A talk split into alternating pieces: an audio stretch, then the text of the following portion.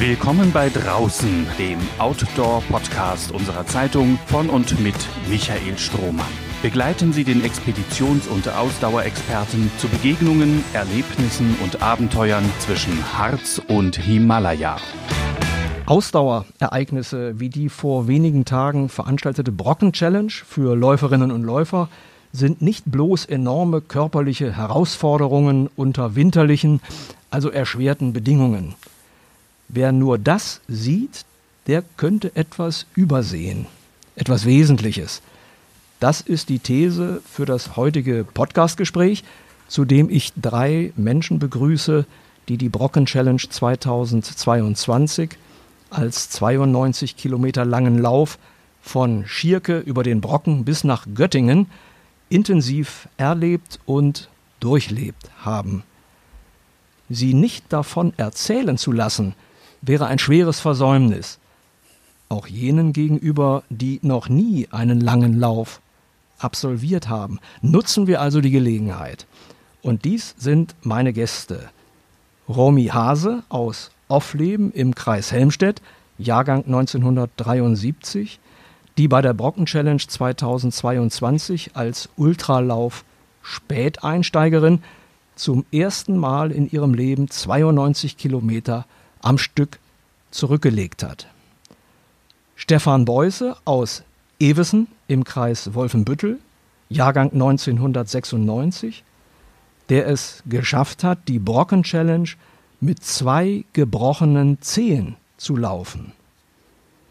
Und schließlich Mr. Brocken Challenge himself, Markus Olev aus Göttingen, Jahrgang 1969, der dieses Ereignis im Harz mit dem alljährlich große Spendensummen für soziale und humanitäre Projekte eingesammelt werden, seit 2006 mit viel Herzblut organisiert. Markus, an dich die Einstiegsfrage. Jede Brocken-Challenge ist anders. Was waren die Besonderheiten der BC 2022? Ja, hallo Michael. Ja, die Besonderheiten dieser Brocken Challenge, um es auf einen Punkt zu bringen, würde ich sagen, es war eine komplett andere Challenge. Das lag daran, dass wir in diesem Jahr die Challenge andersherum gelaufen sind. Das heißt also von Schirke über den Brocken nach Göttingen. Das war am Novum und des Weiteren, dass die Challenge weitere 12 Kilometer anhängt war. Das heißt also, statt 80 Kilometer 92 Kilometer lang war. Und ein weiterer wichtiger Aspekt, der nicht zu unterschätzen ist, ist, dass wir im Prinzip das logistische Zentrum verlegt haben nach Göttingen in die Freie Evangelische Gemeinde und dort das Catering sowie die Versorgung aller Läuferinnen und Läufer komplett selbst gestemmt haben. Das war für mich der in diesem Jahr als Läufer nicht zugegen war, also den die Brocken Change nicht gelaufen ist, ein Novum und eine sehr große Herausforderung, der ich mich gestellt habe. Mhm, jetzt ähm, könnte man sagen, äh, tatsächlich, es war diese Brocken Challenge auf den Kopf gestellt, von der Strecke her, vom organisatorischen her. Und es war eine Brocken Challenge, die ja immer noch in Corona-Zeiten stattgefunden hat. Äh, man muss dazu sagen, im Jahr zuvor hat es eben dazu nicht gereicht. Da hat der Lockdown dazu geführt, dass die BC eher ein virtuelles Ereignis bleiben musste. In diesem Jahr war es wieder möglich, sie in Präsenzform zu veranstalten. Hm, das alles eingerechnet, ziehst du ein zufriedenes Fazit? Ja, doch sehr. Also ich bin sehr zufrieden. Das liegt auch daran, dass die Vorbereitungsphase mit sehr viel Zweifel und sehr viel Aufregung behaftet war. Keiner wusste genau, können wir diese Veranstaltung so durchführen, wie wir es uns erträumen und wie wird es laufen. Und im Nachhinein muss ich sagen, war es mit einer der schönsten Challenges, auch wenn ich selbst nicht gelaufen bin. Jede Challenge, wie du schon anfangs erwähnt hast, hat einen eigenen Charakter und jede Challenge hat einen eigenen Namen. Es gab die schöne, es gab die warme, es gab die kalte, es gab die unverwechselbare oder die, wie soll ich sagen, also die haben alle verschiedene Namen und dieses Mal war es die Brocken Challenge Reverse in einer ganz besonderen Zeit. Und ich äh, als Fazit muss ich sagen, hat alles sehr gut funktioniert. Wäre ich gelaufen, wäre es fast unverantwortlich gewesen. Gäbe es trotzdem irgendwas, was du jetzt im Nachhinein betrachtet anders gemacht hättest oder hättest anders machen sollen? Ja, manche Dinge kann man sich vornehmen. Ob sie durchführbar sind, weiß ich nicht. Ähm, es wäre sicherlich gut gewesen, für bestimmte logistische Aspekte eigene Teams zu bilden und die im Vorfeld auch festzuklopfen. Wir haben schon viel versucht im Verein und äh, konzentrieren uns da häufig sehr viel auf unseren Verein und auf die Mitglieder. Und das ist nicht immer gut, weil man muss auch ein bisschen nach außen schauen. Und ich habe gesehen, wie viele freiwillige Helfer doch auch sehr spontan dazugekommen sind und begeistert dabei waren, einfach auch Begeisterung, be, begeisterungsfähig waren. Und äh, ich glaube, ich würde im nächst, beim nächsten Mal einfach noch mehr nach außen schauen, im Freundeskreis, im Bekanntenkreis, im Umfeld noch mehr recherchieren und würde dann für bestimmte Bereiche, wie zum Beispiel im Nachhinein den Aspekt, also die, das Aufräumen der Gemeinde, äh, das Putzen, das äh, Vorsorgen. Ähm, aber ich muss sagen, die Menschen, die sich für die Brocken Challenge in diesem Jahr eingesetzt haben, haben alles gegeben. Das fing an mit Horst, der auf dem Brocken ja den ersten Versorgungsstand mit mir und meiner Frau letztendlich auch bekleidet hat. Der war zuvor gestürzt in Schierke morgens um sechs, kurz vor sechs. Und im Nachhinein hatte er sich eine Rippe gebrochen. Mit dieser gebrochenen Rippe ist Horst mit auf den Brocken gefahren. Er hatte Schmerzen.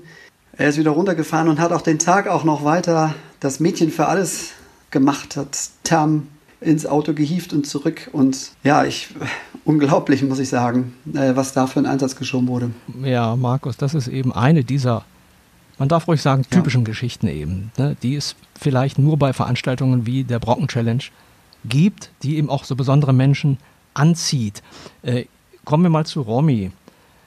Hm, wir haben eben gehört, äh, der Horst hat da sehr die Zähne zusammengebissen als Helfer und Supporter der ganzen Veranstaltung. Du musstest deine Zähne auch gewaltig zusammenbeißen, vermute ich mal, wenn du zum ersten Mal in deinem Leben 92 Kilometer gelaufen bist und das ja auch noch bei recht schwierigen Bedingungen. Es war kalt, es, die Strecke war verschneit zum Teil, vereist, dann hinten heraus mit einigen gravierenden Matschpassagen. Also das war schon auch nicht einfach nur ein gemütliches immer geradeauslaufen in der Ebene, sondern das ging wirklich rauf und runter, mutmaßlich auch emotional. Verrate doch mal unserem Publikum, wie du es überhaupt geschafft hast, in wenigen Jahren zu einer derartig widerstandsfähigen und motivierten Ultraläuferin zu werden. Was hast du vorher gemacht und wie bist du dazu gekommen?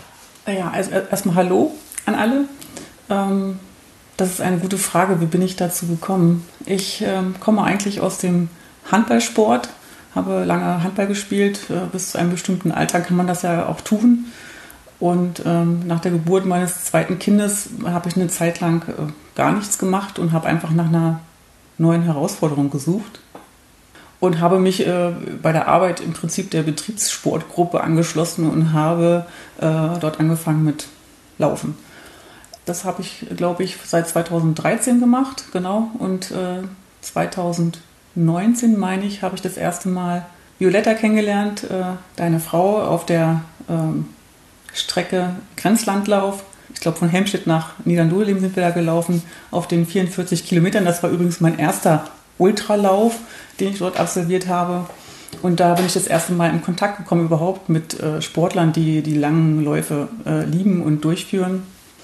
Und ja, 2020 habe ich mich dann getraut, einfach mal zu fragen, äh, was ihr denn so treibt, was ihr so macht und habe mich also Ende 2020 euch im Prinzip angeschlossen und erst überhaupt mal äh, erlebt, was man so an einem Wochenende so laufen kann, an Strecke und an Höhenmetern zurücklegen kann.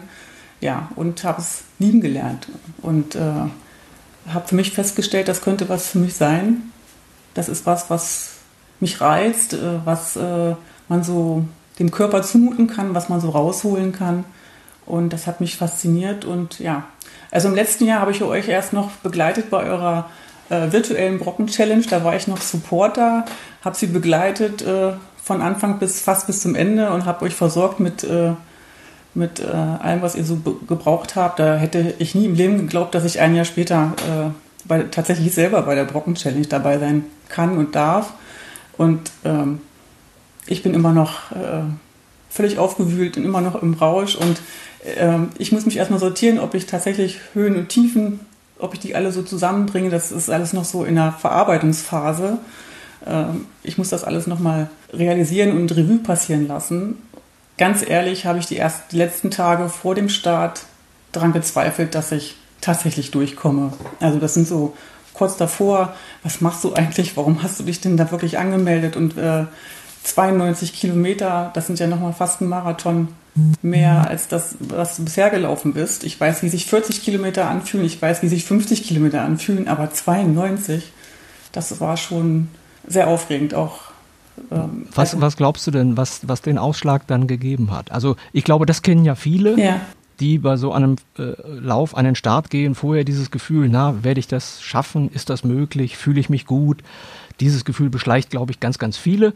Ähm, aber was hat denn aus deiner Sicht dann den Ausschlag gegeben, dass du es doch so gut geschafft hast? Welche Faktoren spielten da eine Rolle?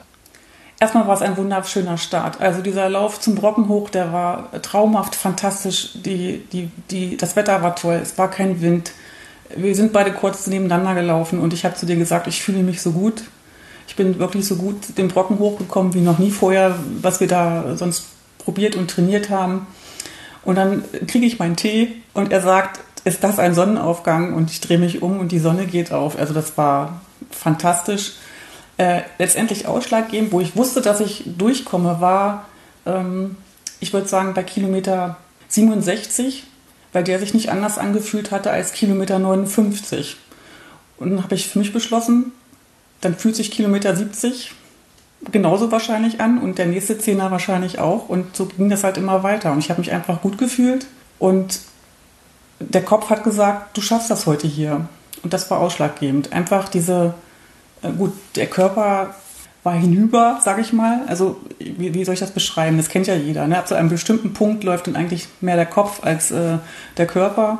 Und wie gesagt, es wurde aber auch nicht schlimmer und nicht schlechter. Und da habe ich gesagt, das mache ich jetzt hier zu Ende.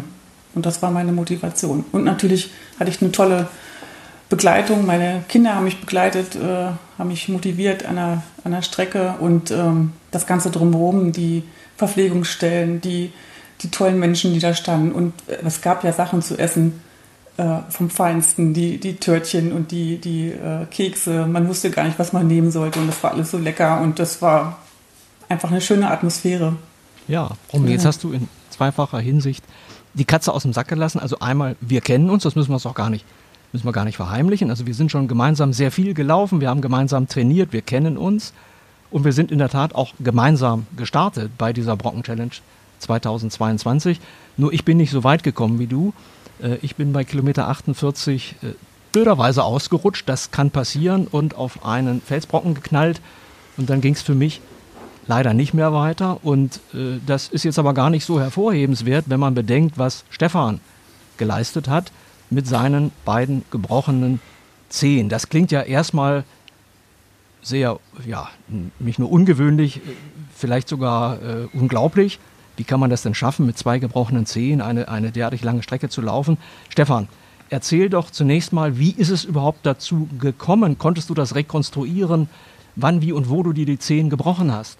Ja, ähm, das war bei Kilometer 10. Es ging ja morgens los auf dem Brocken. Und dann, als ich auf dem Brocken war und dann gerade runterlaufen wollte, dann bin ich ausgerutscht und ähm, auf mein schon schlimmes Bein gefallen. Ich hatte schon, ich bin mit Zerrung gelaufen, das muss ich dazu sagen. Ich hatte schon äh, erhebliche Probleme. Und dann kam das nochmal äh, erschwerend hinzu. Ja.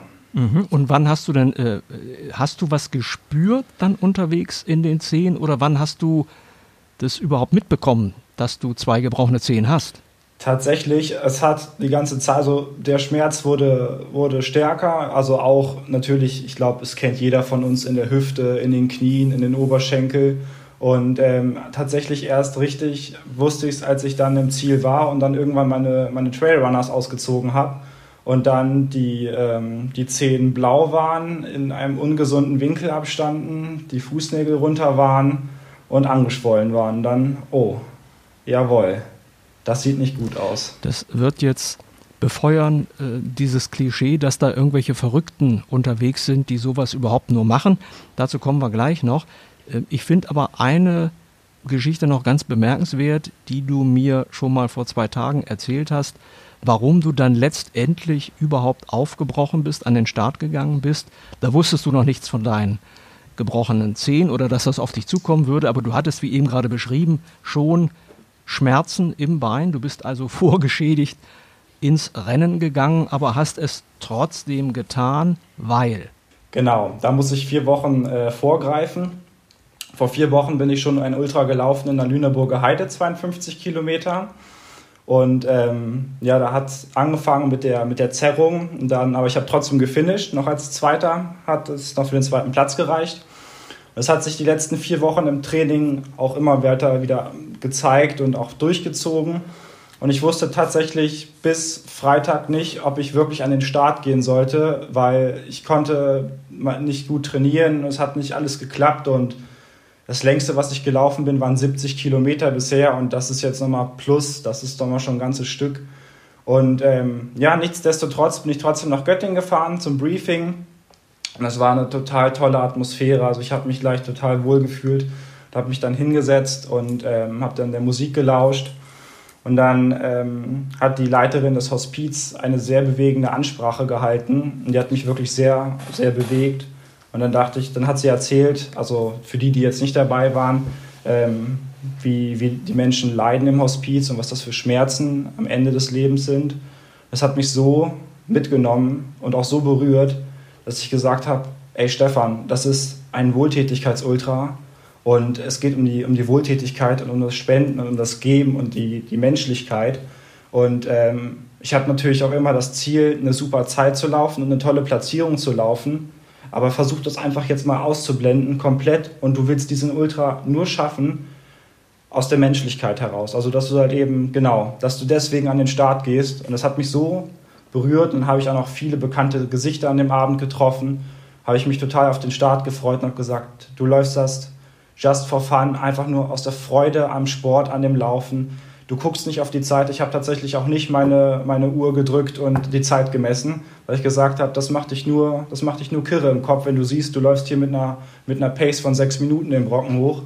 Du läufst ganz entspannt das Ding einfach und äh, bringst das ins Ziel und hast Spaß und es hat richtig Spaß gemacht. Was? Und ich war richtig zufrieden. Mhm, sehr schön. Was uns die nächste Geschichte liefert, ne, zu der eben die Brocken Challenge befähigt oder zu der die Brocken Challenge Anlass gibt, äh, wie du das eben gerade beschrieben hast, was dich dann letztlich motiviert hat, doch, doch eben zu starten, an den Start zu gehen, äh, im, im, im Gedanken an die Menschen, für die das Ganze eben letztendlich auch unter anderem veranstaltet wird. Es ist ein Spendenultralauf in der Tat. Das Hospiz an der Luther in Göttingen äh, ist, glaube ich, Markus von Anfang an Spendenempfänger bei der Brocken Challenge, also wird von Anfang an mit unterstützt durch die Einnahmen, die eben mit Hilfe der Brocken Challenge erzielt werden. Und jetzt würde ich gerne äh, nochmal zurückkommen zu diesem Aspekt, nachdem wir all diese Geschichten gehört haben, die äh, vielfach geäußerte Meinung von Außenstehenden, da seien ja Verrückte unterwegs. Also ne, wer sowas überhaupt macht, solche langen Distanzen, dann noch bei winterlichen Temperaturen läuft, es gibt auch Läufe in der Wüste, es gibt Läufe zum Nordpol. Also da sind irgendwie immer recht verrückte Menschen am Start, die das machen. Aber was heißt das eigentlich? Verrückt. Ich würde alle drei von euch gerne da mal um eine Meinung bitten. Ähm, sind das tatsächlich Verrückte, die da am Start sind, oder beschreiben wir die Menschen damit komplett falsch? Markus, vielleicht fängst du mal an. Ich glaube, das ist derjenige, also die Sichtweise, die auf äh, diese, oder wie da dort herangegangen wird an, an die äh, Menschen, die so etwas machen.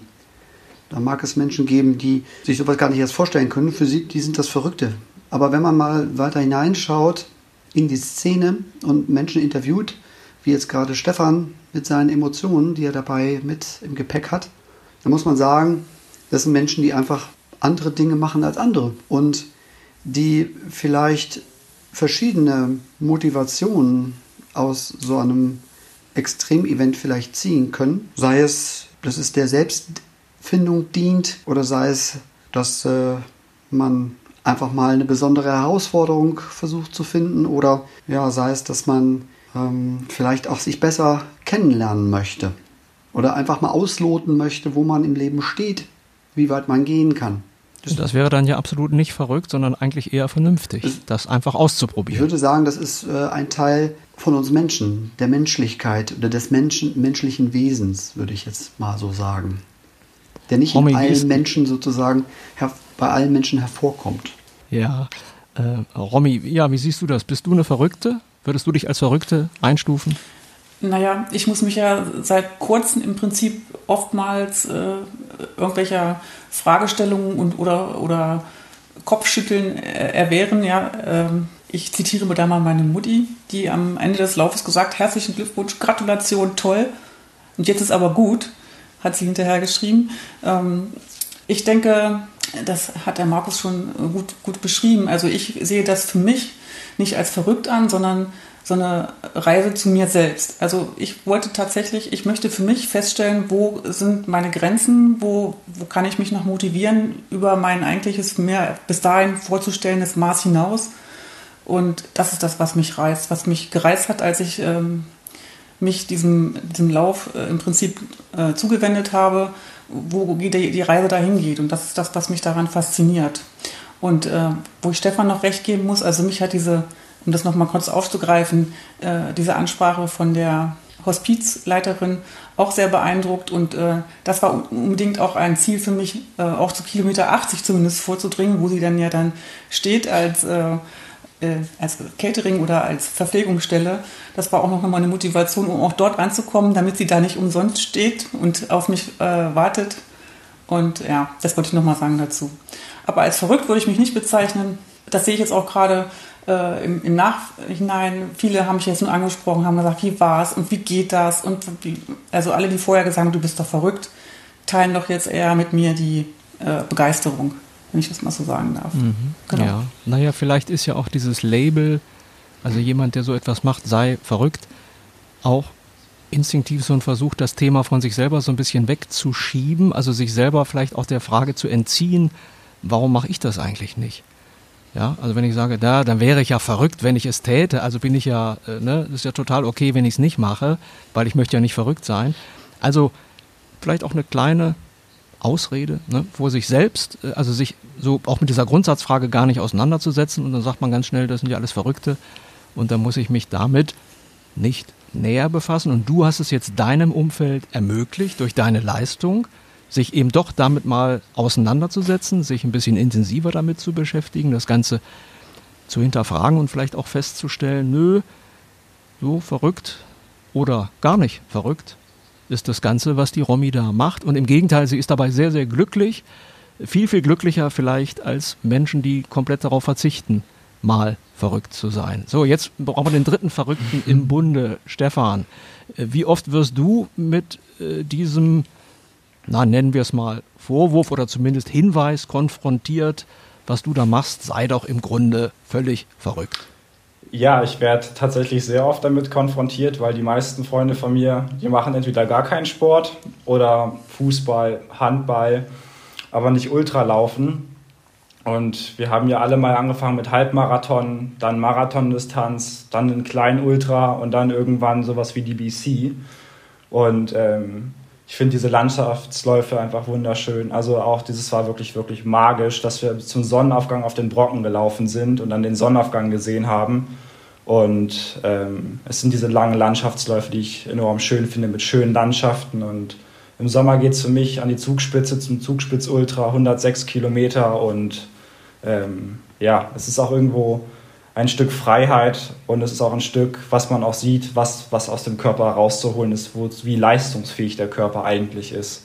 Und äh, das ist die eigenen Grenzen einfach austesten und genau, das macht. Äh ja, und es ist ein Stück Freiheit, äh, du hast das eben so benannt, dass man sich eben auch erarbeiten kann. Dann ein regelmäßiges Training ist da ja die Voraussetzung, um diese Art von Freiheit genießen zu können, was ja im Grunde nur bedeutet, Freiheit fällt einem eben selten in den Schoß. Man muss in aller Regel immer irgendetwas dafür tun und man kann es eben auch auf eine, auf eine sportliche Art und Weise machen.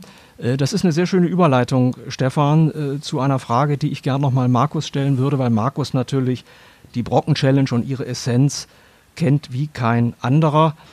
Ähm, diese episch langen Herausforderungen wie eben die Brocken-Challenge machen nach meinem Empfinden den Raum, also in diesem Fall den Harz, zu mehr als nur zu einem Schauplatz von Geschichten, die Menschen dort erleben. Ich stelle mal eine weitere kleine These auf. Nach einer ersten Teilnahme an der BC wird man den Harz nie wieder so betrachten und empfinden wie vorher. Wie siehst du das, Markus? Würdest du dem zustimmen? Ja, durchaus. Das kann man so sagen, ja. Man wird den Harz äh, nie wieder so sehen, weil man kann den Harz auf verschiedene Art und Weise, er, Weise äh, erleben. Aber so wie wir es tun, ist es nochmal eine ganz andere Herangehensweise. Es ist äh, Ausdauer, es ist, wir nehmen uns die Zeit dafür, ein Stück den Harz zu erleben und äh, die Emotionen zuzulassen, die dabei natürlich auch ähm, durch die Endorphine, die dabei ausgeschüttet werden, nochmal anders zu empfinden. Ja, ich denke, dass äh, man den Harz so ganz anders äh, kennenlernt, durchaus. Ja, also bei mir ist es zum Beispiel, wenn ich einfach von mir mal sprechen darf, äh, oft so gewesen, dass eben tatsächlich mh, hm, die Landschaft, die ja immer irgendwie da ist und die man auch schon oft gesehen hat, dann eben plötzlich mit Erinnerungen, Emotionen irgendwie aufgeladen wird. Durch das, was man da erlebt hat. Ja? Und dadurch verändert sich dann diese Landschaft auch in unseren Köpfen. Also ich bilde mir jedenfalls ein, dass es bei mir so äh, gegangen ist, dass ich eben tatsächlich, wenn ich auf dieser Brocken-Challenge-Strecke unterwegs bin, mal für mich ganz allein, außerhalb der Veranstaltung, tatsächlich Erinnerungen, Emotionen hochkommen und ich sehe dann tatsächlich den Harz anders, als ich ihn vor meiner ersten Brocken-Challenge gesehen habe. Äh, Romy, sind das so Gedanken, die dir auch schon gekommen sind oder brauchst du vielleicht noch zwei, drei Brocken-Challenges?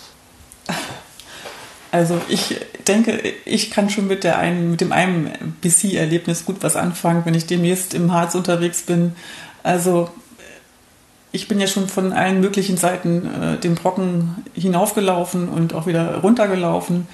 Aber ich denke, wenn ich demnächst auf diesem Faden unterwegs sein werde, von, nach, von Schirke nach oben oder auch über den Goetheweg, werde ich mich erinnern, ähm, wie ich dachte, jetzt geht es bergunter und äh, äh, jetzt kann ich ein bisschen Zeit gut machen und, äh, und erlebe dann aber da äh, schwierige Bodenverhältnisse und äh, bin fast, glaube ich, langsamer unterwegs gewesen als berghoch.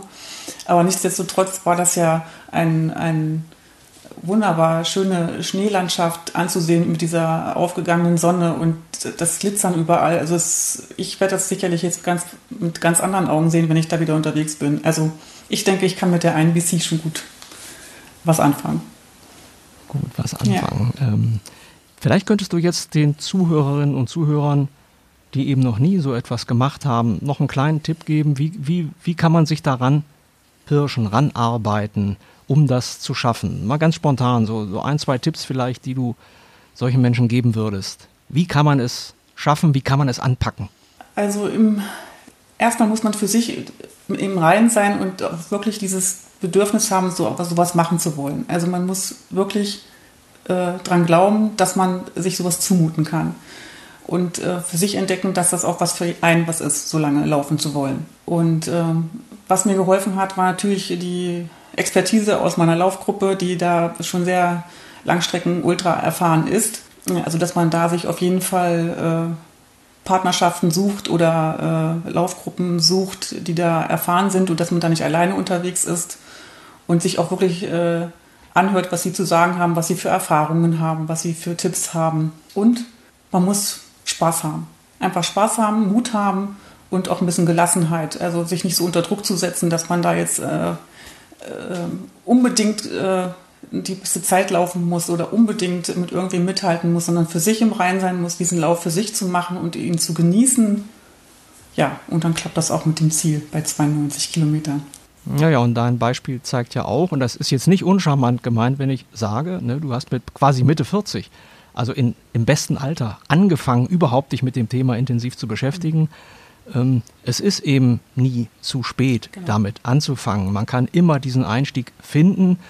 Äh, und ich finde das ganz wichtig, was du gesagt hast, man muss halt erstmal mit sich selbst im Reinen sein. Ne? Das heißt natürlich auch klar, man braucht vielleicht auch ein entsprechendes Umfeld. Also ne, man muss in einer Balance-Situation sich befinden, die einem das eben auch ermöglicht, solche Kräfte dann freizusetzen. Stefan ist jetzt altersmäßig deutlich der Jüngste hier in unserer Runde. Hm, Stefan, wie bist du dazu gekommen? Wie viele Jahre hast du eigentlich schon auf dem Buckel als Ultraläufer? Ich bin jetzt 25 Jahre jung und ich laufe seit drei Jahren Ultra.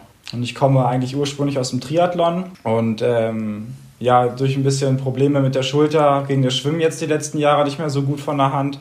Und ähm, aber laufen, meinen ersten Halbmarathon bin ich schon mit 17 gelaufen und dann auch Marathon, wie gesagt, und dann Elm Supertrail das erste Mal 52 Kilometer und dann ging es los mit den ersten Ultras mit 70 Kilometer und genau, ja. Mhm. Und was wäre dein Ratschlag, sagen wir ruhig mal jetzt für die Menschen deiner Generation, deiner äh, Altersgruppe? Mein Ratschlag. Es ist ein sehr, sehr schöner Sport und ähm, ja, ich kann dazu nur motivieren, ähm, generell auch mehr zu laufen und auch halt eben auch Ultra zu laufen es ist ein sehr schöner Sport und die Landschaften sind wunderschön und man trifft wirklich viele, viele tolle Leute.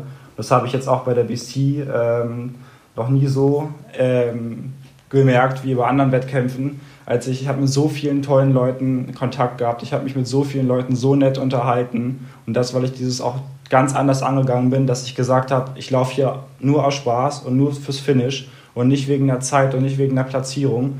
Und ich habe tolle Freundschaften jetzt auch wieder knüpfen können, äh, ja, und genau, es war ein sehr schönes Lauferlebnis. Und, ähm, also es, es, lohnt sich, äh, es lohnt sich, aber eben nicht nur aus sportlicher genau. Sicht.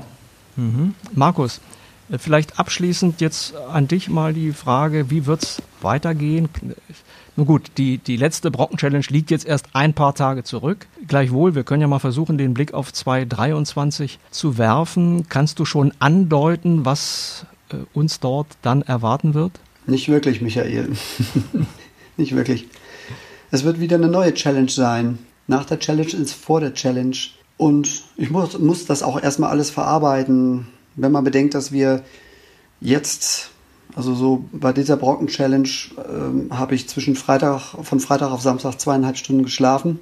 Und dann ging es gleich weiter durch bis nachts um eins. Und am nächsten Tag, am Sonntag, war es noch nicht vorbei. Dann habe ich mich noch ins Auto gesetzt und habe noch die Hälfte der Strecke abgeschildert. Und diese, diese Ausdauer, diese Kraft, die äh, und diese Zusammenarbeit mit meiner Frau, meiner Familie, meinen Söhnen, also meine Frau, die Unglaubliches geleistet hat, wo ich gar nicht dachte, dass sie so, äh, so eine Energie aufbringen kann, ähm, das war schon sau stark und da bin ich auch äh, unglaublich stolz drauf. Aber ich weiß nicht, man muss auch immer mit seinen Kräften haushalten und äh, das muss ist eine Sache, wie man diese Sache angeht und organisiert. Ich freue mich auf die Herausforderung. Ich äh, stelle mich hier immer wieder gerne ich habe gesagt, ich möchte die eine Million Spendensumme, die möchte ich noch erleben. ich hoffe, Und wir liegen, wir liegen jetzt aktuell bei? Ja, wir hatten 309, also wir liegen ungefähr bei 330.000 und äh, oder 335.000, vielleicht auch ein bisschen mehr. Müssen wir mal schauen. Ich habe noch nicht alles zusammengerechnet, noch nicht alle Spesen äh, berechnet. Ja, und äh, ich habe mal so grob gerechnet, wenn es so weitergeht, also muss ich bis zu meinem 85. Lebensjahr schon mal weitermachen. Ich muss ja okay, nicht also laufen. Dann, das habe ich ja dieses Jahr bewiesen. Es geht auch ohne. Ja, aber dann können wir uns also tatsächlich noch auf hoffentlich viele, viele Brocken-Challenges freuen. Und äh, ich finde es auch gut, dass wir jetzt äh, zum, zum Schluss auch nochmal eben erwähnt haben, dass es auch Menschen braucht wie dich, die da eine Kraft investieren, die nun wiederum nichts mit dem eigentlichen Laufen zu tun hat, sondern die Kraft, die man reinstecken muss, damit das Ganze überhaupt stattfinden kann. Und viele, viele andere Menschen sind da auch beteiligt. Du hast sie eben gerade auch zum Teil erwähnt, die da eben sich die Nächte um die Ohren, äh, um die Ohren schlagen, damit das Ganze überhaupt stattfinden kann und eben solche Geschichten letztendlich ermöglicht, solche Erlebnisse, über die wir heute Abend hier gesprochen haben. Ich danke euch allen dreien ganz, ganz herzlich. Ich hoffe, wir sehen uns wieder, aller spätestens bei der nächsten Brocken Challenge im Februar dann 2023 und wünsche euch allen einfach alles Gute. Danke, Michael, dir auch. Tschüss. Und Stefan, macht's gut. Mehr Podcasts unserer Redaktion finden Sie unter braunschweiger-zeitung.de slash podcast.